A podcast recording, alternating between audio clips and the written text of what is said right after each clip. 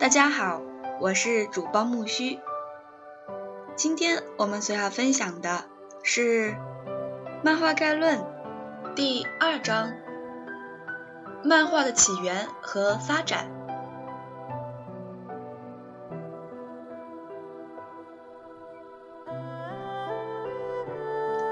原始漫画与人类文明同步。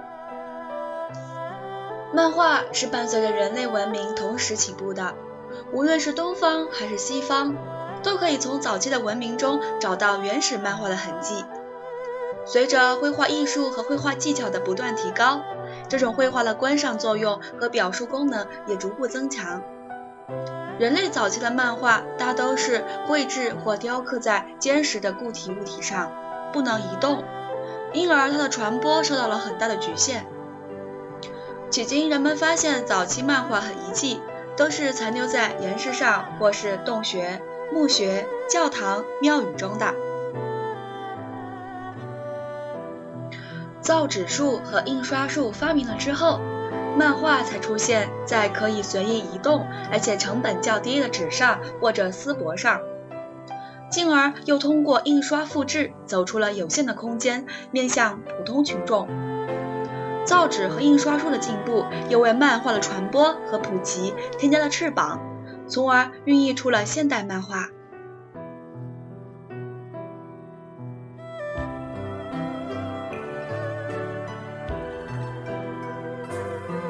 已知最早的最具有原始漫画元素的实物，是我国河南出土的水陆攻战文铜剑。这件青铜器。呃，铸造于春秋战国时期，前七二二到前二二幺。铜剑上的多组图案，生动地展现了当时的战争场面，有陆地战、水上船战，有手持各种兵器格斗的士兵，还有犒赏等战场实景。始于公元前五世纪的敦煌壁画中的张骞出使西域图，用了。五个连续画面展现了张骞出使西域的主要事迹。公元前十世纪的五代时期，出自史上著名画家顾闳中的《韩熙载夜宴图》，是反映当时高官们夜生活的一个纪实画。在连续五个画面中，从主客聚精会神听琵琶，主人起身击鼓，聚会中间休息，管弦合奏，直到曲终人散。主人起身送客，描绘的栩栩如生。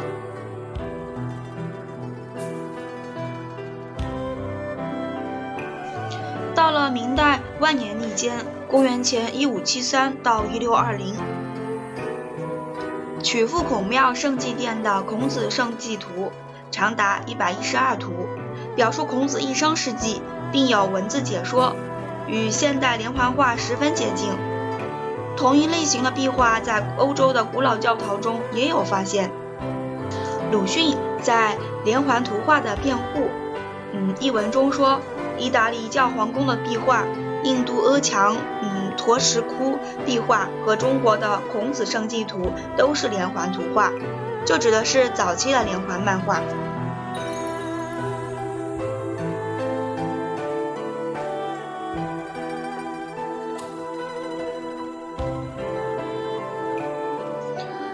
起源于欧洲的现代漫画雏形。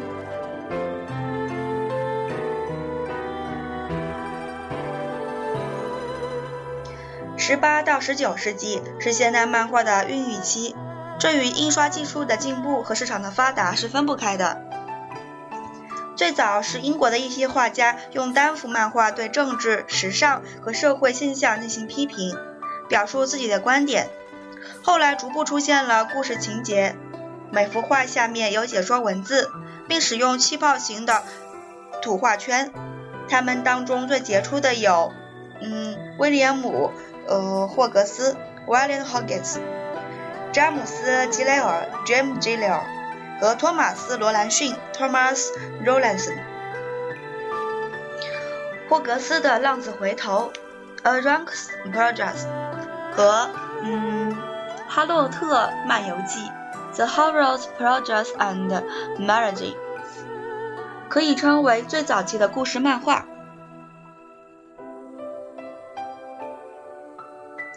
当时人们把漫画用单页的形式印制出版，都是黑白的。虽然也有彩色漫画出现，但是在印刷品上在进行人工着色的。后来彩色印刷普及了，彩色印刷的漫画也随之出现。之后，人们把单页画片集中在以来以杂志的形式出版，并陆续在欧洲大陆发展。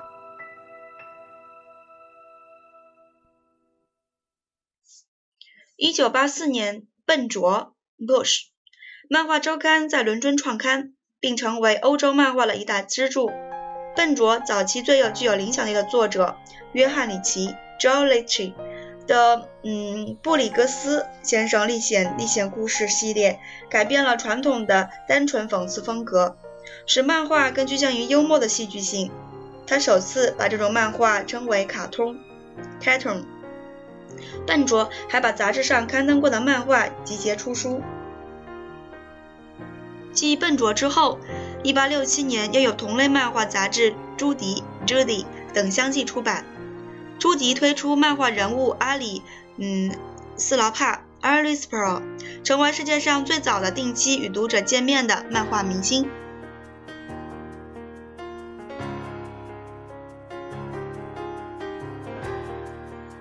欧洲大陆漫画起初是采用散页画片形式，在法国和德国最为流行。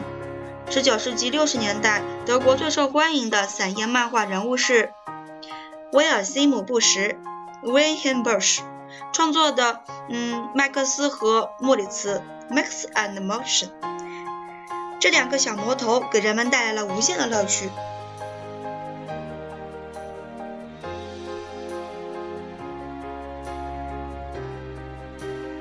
美国报刊漫画和黄孩子。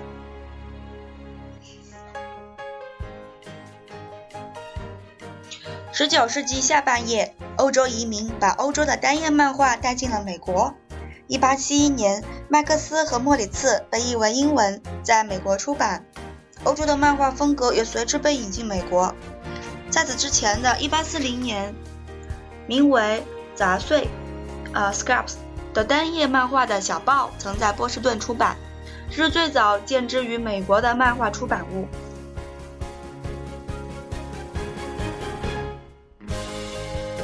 一八七六年，德国移民创办了德文漫画周刊《Puck》，Puck。第二年出版了英文译本。一八八二年，呃，《评判》（Judge） 和《生活》（Life） 出版。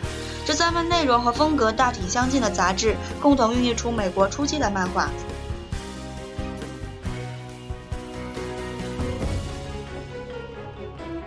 十九世纪八十年代是美国连环漫画的新起点。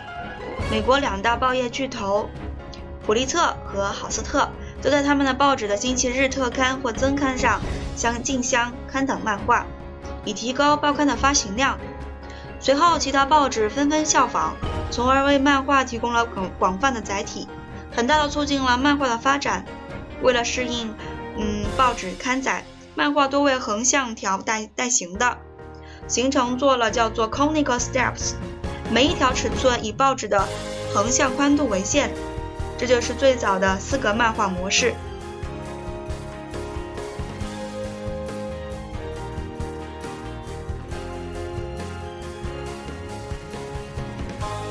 一八九五年，普利策的《纽约世界报》星期日副刊的娱乐版出现了一个叫做“黄孩子 ”（Yellow Kid） 的连环漫画。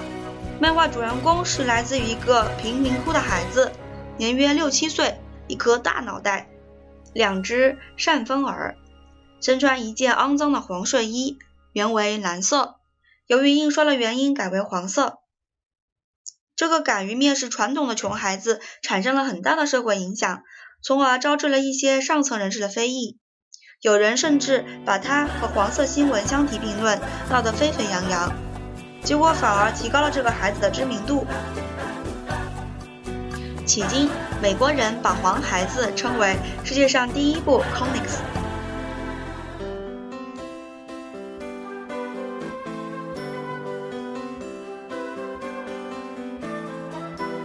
二十世纪的欧美漫画，公元二十世纪是漫画大发展时期。面向少年儿童的故事和英雄故事成为漫画的两大主力军。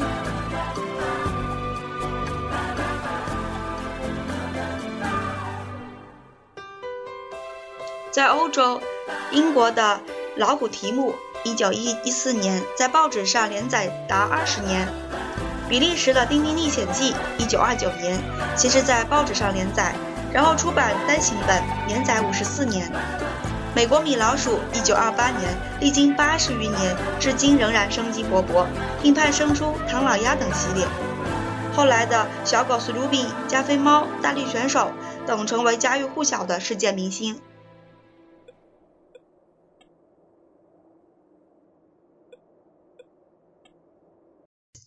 随着儿童读者年龄的增长，超级英雄便应运而生。一九三八年，美国的动作漫画 Action Comics 推出了一个具有超级能量的英雄——超人，成为漫画迷们的超级偶像，从而揭开了英雄漫画的时代。第二年，又一个超级英雄蝙蝠侠诞生，紧接着闪电侠、绿灯侠、神奇女侠。损鹰人、人类火炬、潜水艇水手等众多英雄纷纷登场。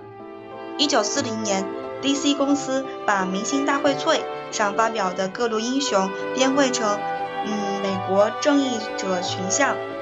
第二次世界大战期间，在爱国主义浪潮的鼓舞下，美国漫画人笔下的许多英雄参加到反法西斯战争的行列。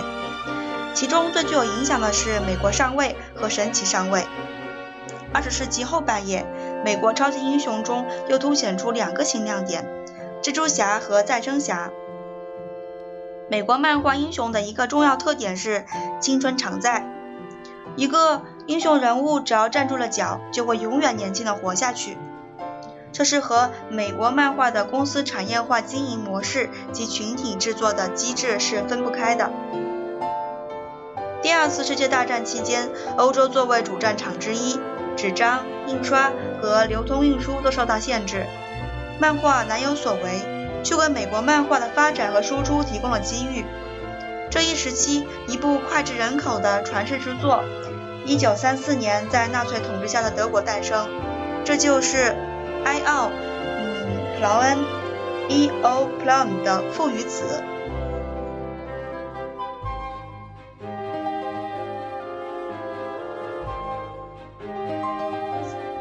日本漫画的崛起，汉语漫画一词，嗯，早在一八一四年就出现在江户时代著名绘画大师，嗯，葛饰北斋的《北斋漫画》题名。半个世纪后，现代漫画在日本出现。一八六二年，旅居日本的英国人查尔斯·瓦格曼仿照英国的笨拙，创办了英文杂志《日本笨拙》（Japan Punch）。一八七七年，嗯，野村文夫创办日文漫画杂志《团团真文》，仍沿用铺史模式，主要是讽刺漫画。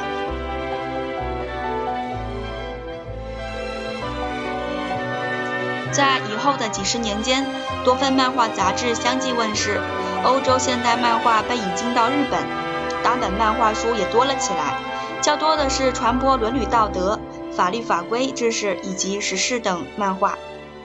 漫画书大概都是小开本，印装简单，主要面向普通市民。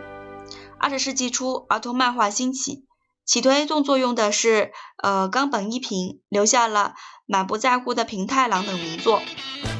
一九二四年，儿童 Poke 的创刊，嗯，集结了武井武雄、竹久梦二、麻生风等一批实力漫画家，奠定了儿童漫画的地位。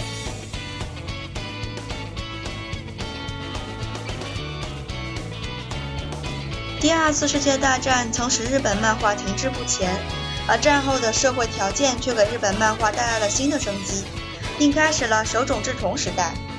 一九四七年，手冢治虫的漫画《新宝岛》等出版，他把电影的嗯拍摄技巧如变焦、广角、多视角等应用到漫画中，得到了巨大的成功。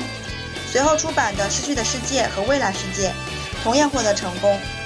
一九五零年，《森林大地》开始连载，引起轰动效应。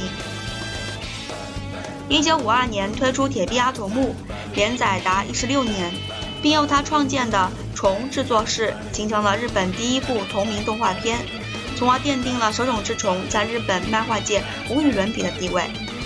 他的作品涉及范围非常广泛，包括探险、侦探、传说、科幻、历史、自然、医学、宗教、哲学等诸多方面。六十年代后期，手冢致力于向更高的文化层次探求。创作了《火鸟》《怪医》呃《秦博士》等长篇。手冢治虫毕生创作漫画五百多部，塑造独具个性的人物一千多个，完成一十五万个画页。收集在手冢治虫漫画全集中的作品有四百卷。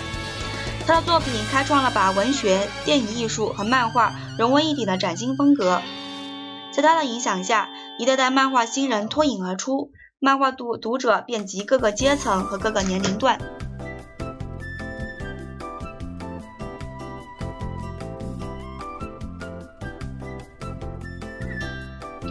二十世纪六十年代出现了租借剧画，这种剧画主要是通过街头渠道发售，面向广大市民，特别是从全国各地走向大城市的青年。剧画的内容和情节力求更多的生活感和现实感。在绘画技巧上摆脱了手冢漫画那种夸张的动画式线条，强调写实，线条出众而讲求气势。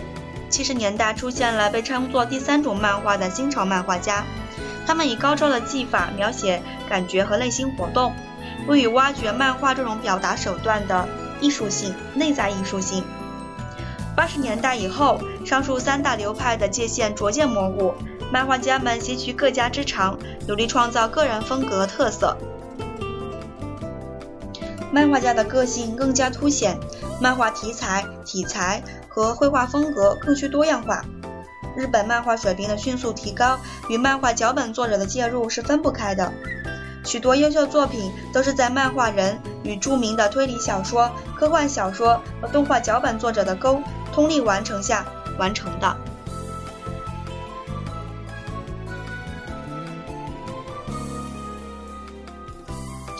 漫画读者的普及，使日本漫画题材十分广泛，无所不包。于是，嗯，按按照读者年龄、性别分为儿童漫画、少年漫画、少女漫画、青年漫画、妇女漫画、成年漫画，以至老年漫画等等。同时，又按照内容分为格斗漫画、爱情漫画、体育漫画、游戏漫画、科幻漫画、动物漫画、美食漫画、保健漫画。传记漫画、经济漫画、信息漫画等等，还有专门为辅导学习用使用的漫画，包括历史、地理、数学、物理等各门课程，供小学生阅读的还分一年级、二年级、三年级漫画等等。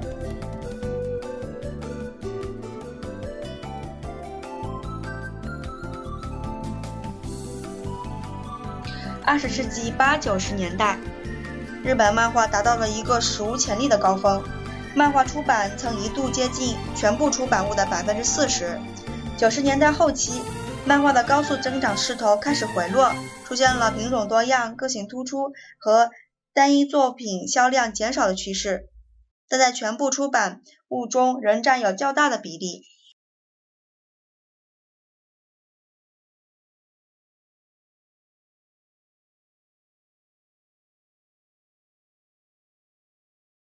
中国漫画的沉浮。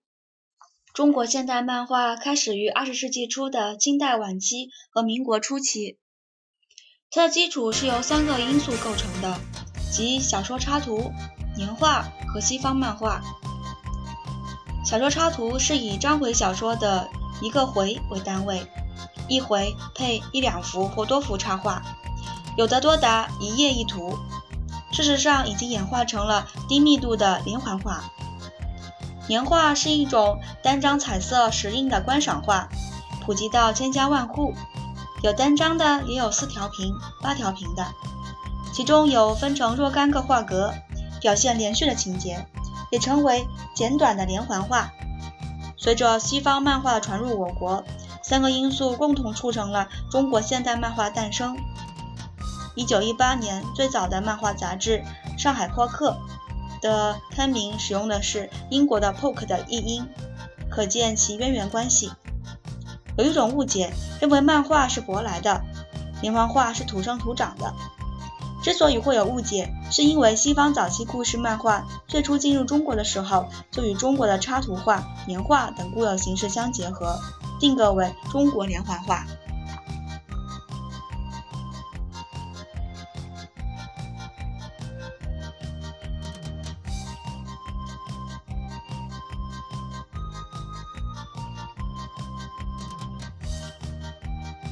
中国漫画一直分为。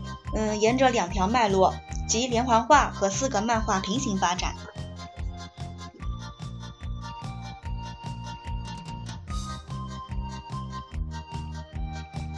连环画，连环画迄今发现最早的连环画是一九二零年出版的《革命军北伐》，出版者不详。正方形版面，图画在下，解说文字在上。后来的连环画大体也是这个模式。一九二五年，上海世界书局出版了《三国演义》《西游记》《水浒》《封神演义》和《说岳全传》五部被称为连环画的系列书。这部又分多集，共有几幅几千幅画。世界书局在书上号称连环画图画是世界书局所首创，并标明男女老幼娱乐大众。这套规模宏大的系列书也是下图上文，改变了传统小说插图的版式，不再是与书页相同的竖高横窄，而是与舞台相同的竖低横宽，这对中国早期的连环画版式有着很大影响。后来又使用了吐字圈，这些正是当时欧洲漫画通用的版式。世界书局这套系列。图书由陈丹旭绘出，采用了传统的小图小说插图画法，工笔细作，画风严谨，深受读者喜爱。陈丹旭是中国第一位有着重大影响的连环画家，他的画风在很长时间影响着中国连环画。这套篇幅嗯浩繁的连环画系列的成功，使效仿者纷纷而起，很快形成了连环画的读者群体。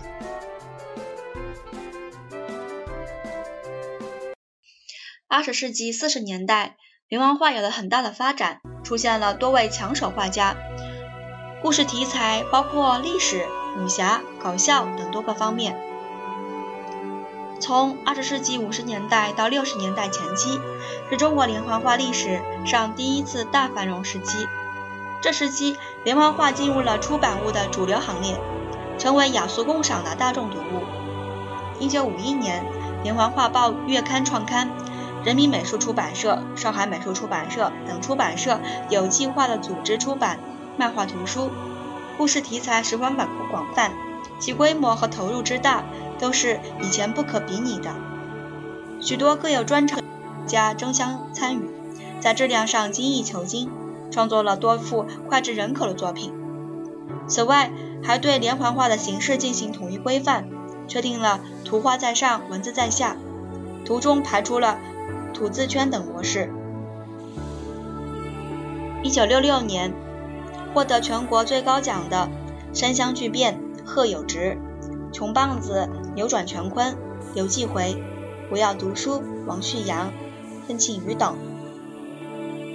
铁道游击队丁冰增、韩和平、孙悟空三打白骨精、赵宏本、钱孝呆、西厢记王书辉。等都是最杰出的代表作。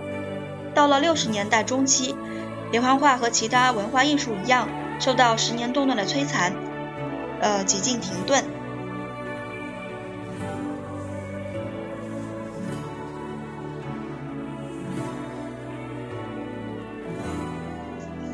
二十世纪七十年代后期，文化大革命结束。被十年动乱压抑的创作激情和广大读者的阅读渴望迅速迸发出来，连环画创作又掀起了第二次高潮，一直持续到九十年代初。一批年轻的画家加入到漫画队伍中来，从创作题材到绘画技法都不断提高，连环画的读者也急剧增长，连环画书刊的销售量达到了空前水平。连环画报月刊每期的发行量突破一千一百一十万份。就在这个时候，电视进入千家万户，在电视文化的冲击下，连环画作为大众文化的致命弱点也凸显出来。多年的封闭，我们对外部世界知之甚少，不了解包括连环画在内的海外漫画文化已经发生了变化。我们的连环画仍然停留在于早期的模式，画面少，解说多，连续的嗯间距很大，作者只能在不同的画面上下功夫。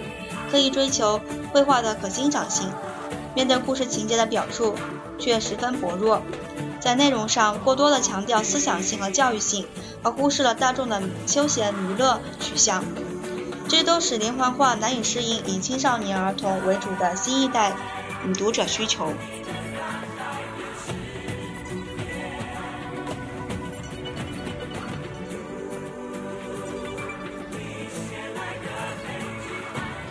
四格漫画，我国的四格漫画单幅漫画与连环画是同一个时期起步的。有些漫画家既画单幅的，也画四格的。一九二八年，鲁少飞在上海申报连载反映小市民生活的四格漫画《改造博士》，脚本由小说作者徐卓呆撰写，并由助理分别承担画背景、道具和写对话框文字等程序。其后又发表了《陶戈尔》等多部作品。同年，上海漫画周刊创刊，叶浅羽在创刊上参试连载《王先生》。一九三六年，又在南京朝报推出《小陈流流经外史》。叶浅羽的这两部作品先后连载十年，集结出出书十二集。作者以喜剧式的呃缝译手法，揭示了小市民生活和官场丑态。在中国漫画史上写下了辉煌的一页。一九三五年，张乐平笔下的流浪儿三毛在《小晨报》上出现。一九五四年开始在《申报》上连载《三毛从军记》。一九四七年在《大公报》上连载《三毛流浪记》。从此，作者笔下这个流浪儿的苦难和反抗，深深打动了千万读者的心。三毛这个明星人物一直留在几代人的记忆中。一九三七年，冯弟、彭弟开始在《银线画报》上发表《老白鼠》。一九四一年，又在《天津画报》上连载《老夫子》，深受读者喜爱。从五十年代起，身居香港的王家喜以王泽的身份，以方王泽的笔名，依据冯弟的原型继续创作《老夫子》，使老夫子和老白鼠在番薯名扬海外。此外，特别值得一提的是，女漫画家梁白波，她于1935年在上海《立报》发表《蜂蜜小姐》，她笔下的这位时髦女郎造型可爱，线条柔美，情绪盎然，立即引起了许多读者的关注。可惜只连载了二十五天。以上几部作品的成功，主要在于塑造了给人留下深刻印象的漫画人物。在这之后，尽管四格漫画延续不断，也不乏呃好作品。却很难再看到具有那种影响力的漫画明星。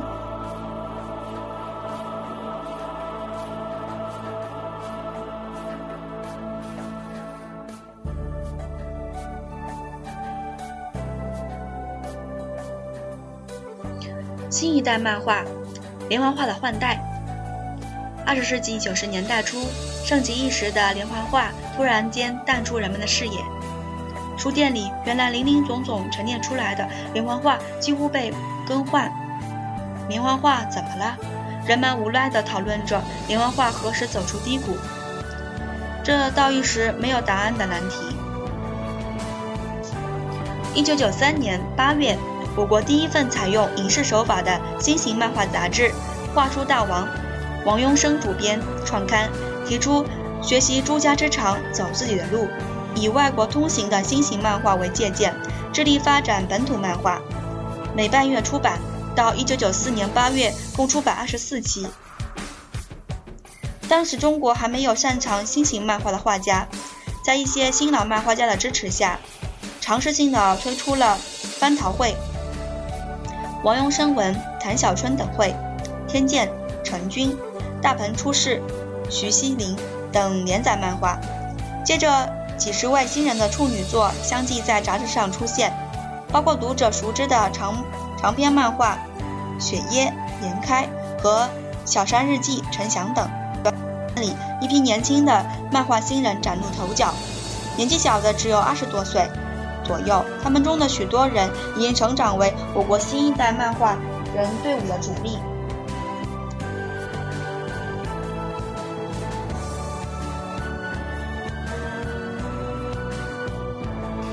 香港漫画，香港漫画兴起于二十世纪七十年代。一九六九年，年仅十八岁的黄玉郎推出了他的长篇漫画《玉呃龙虎门》，原名《小流氓》，一炮打响，为香港漫画的繁荣揭开了新的一页。七十到八十年代，在黄玉郎的带动和影响下，香港漫画奇迹般的成长起来。他在传统连环画的基础上，涉及美国漫画的制作和营销经验，形成了一种与周边地区不同的本土漫画文化。其主要特点是。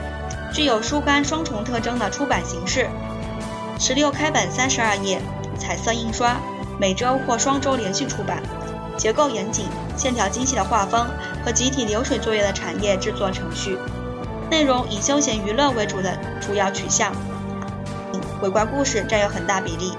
受电影功夫片的影响，武打漫画的设计和绘画都达到了很很精到的水平。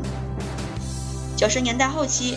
日本漫画涌向香港，对本土漫画造成了冲击，但香港漫画依靠固有的读者群群体，仍然保住了阵地。其中，金庸、古龙等著名武侠小说被移进漫画，对武打漫画内涵的提高起到了积极作用。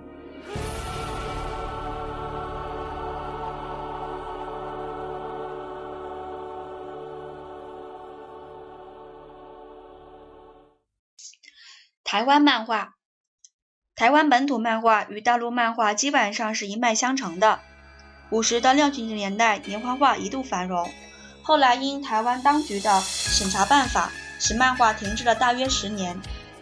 一九八二年，敖幼祥的《乌龙院》开始在《时报》上连载。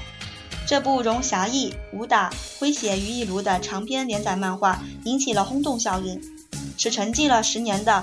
嗯，台湾漫画焕发出生机，新人新作纷纷出台。不，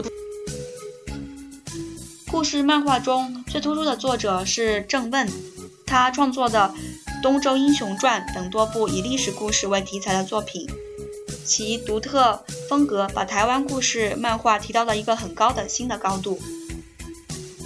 但是很多故事漫画，嗯，过多的呃模仿日本，缺乏自己的特色。在日本漫画占据的主要市场中难以发展。蔡志忠的典籍漫画系列则另辟蹊径，把中国古代文化典籍用漫画加以通俗阐释，像一把钥匙，让普通人可以轻松地走进这个嗯莫测高深的伟大宝库。他的漫画已经走向世界，并且继续向自然科学、哲学等领域探索，以。呃为以成年人为主要对象的漫画打开了新的视野。四个漫画作者中，影响力最大的是朱德庸，他的《双响炮》《色女郎》《粗溜族》等以独具特色诙谐的笔触，反映当代爱情、婚姻中的种种酸甜苦辣，引发人们共鸣和反思。他的另一个主题《傻伙计》，关于上班那件事儿、这件事儿等，则是面向上班族这个社会最大人群。其实他们所面临的辛酸、苦恼、无奈，乃至荒诞不经等等，使人们在一笑中得以舒缓。他的漫画已经走向舞台，并改编为电视剧。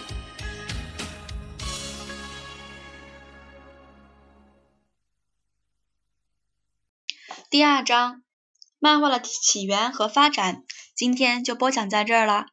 感谢大家的收听，期待第三章。漫画的大众性和社会功能。感谢你的收听，我们下期再见，谢谢。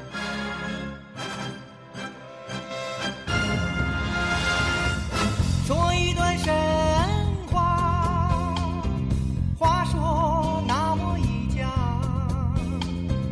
这家夫妻俩生了个乖娃娃，扎两个冲天球，光着俩小脚。